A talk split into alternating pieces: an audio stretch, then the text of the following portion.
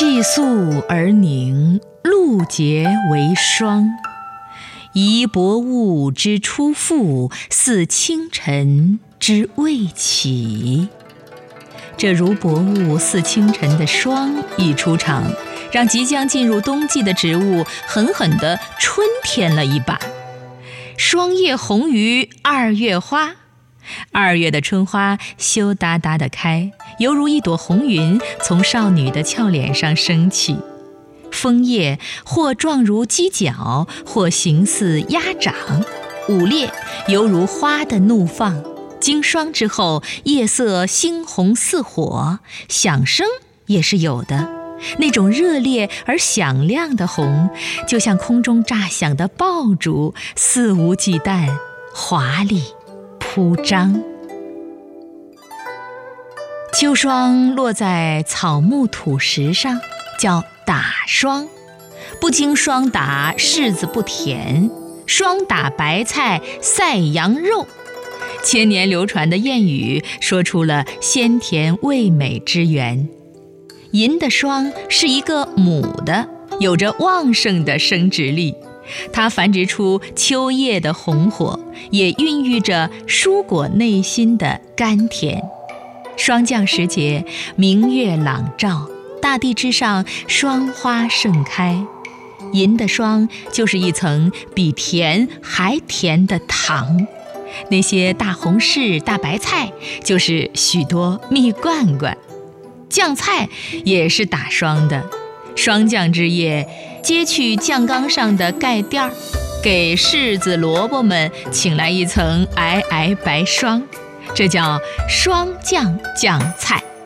白霜一打，酱菜就特别的鲜甜，又有一股子浓郁的酱香，一汁佐饭能多吃好几碗。清人潘荣弼是一位把节日习俗当作社会大事来写的作家，在他那里，霜降腌菜是一年一度的重要事件。说到黄芽菜，他赞为都门极品。鲜美不减富阳冬笋，乃腌菜之首选。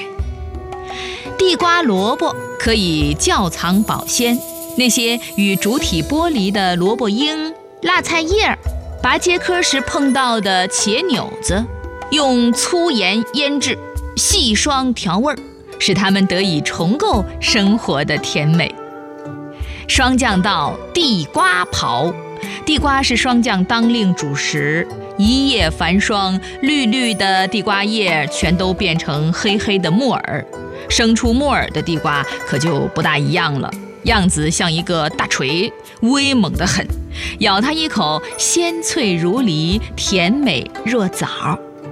一季地瓜半年粮，鲜地瓜煮粥喝，香甜软嫩，特有口感。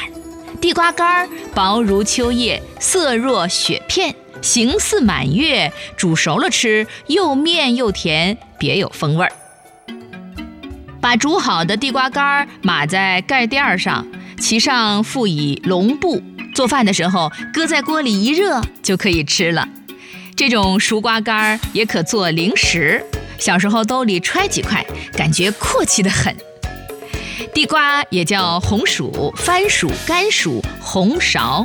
它富含淀粉、氨基酸、膳食纤维、胡萝卜素、多种维生素以及矿物质，被称为长寿食品。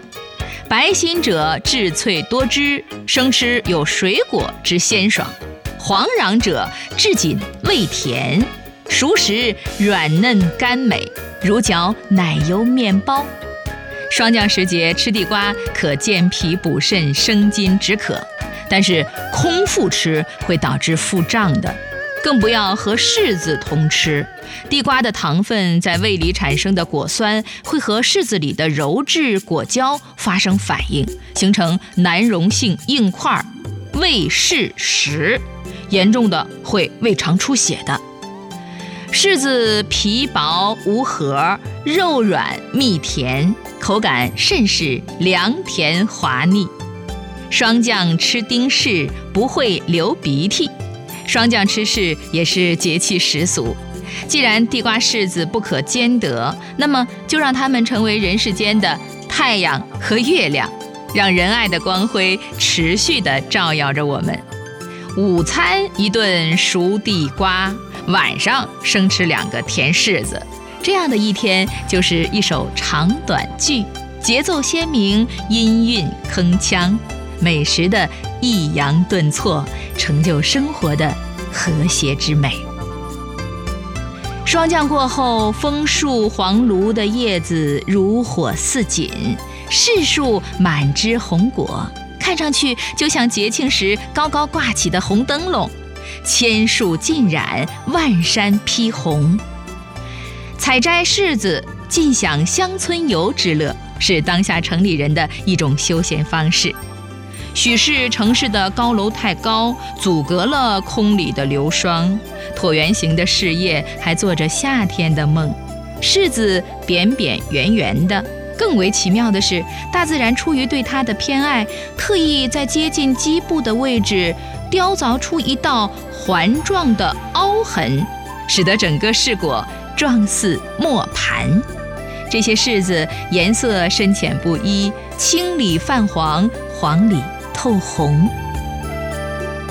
柿饼甘甜筋道，是祭祀灶神之上品。柿子去皮，排在簸箕里，果顶朝上，日晒夜露，待捏制的柿饼外硬内软，放入瓮中催生白霜。柿霜和地瓜霜是一样的霜。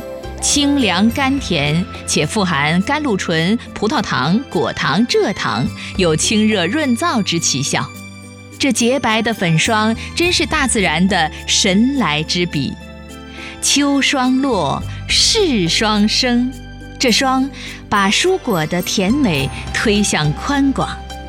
白居易有诗云：“浓霜打白菜，霜微空自妍。”不见菜心死，翻叫菜心甜。天降白霜，让蔬果们的生长不是增大，而是转向它们的内里，酝酿幸福的甘甜。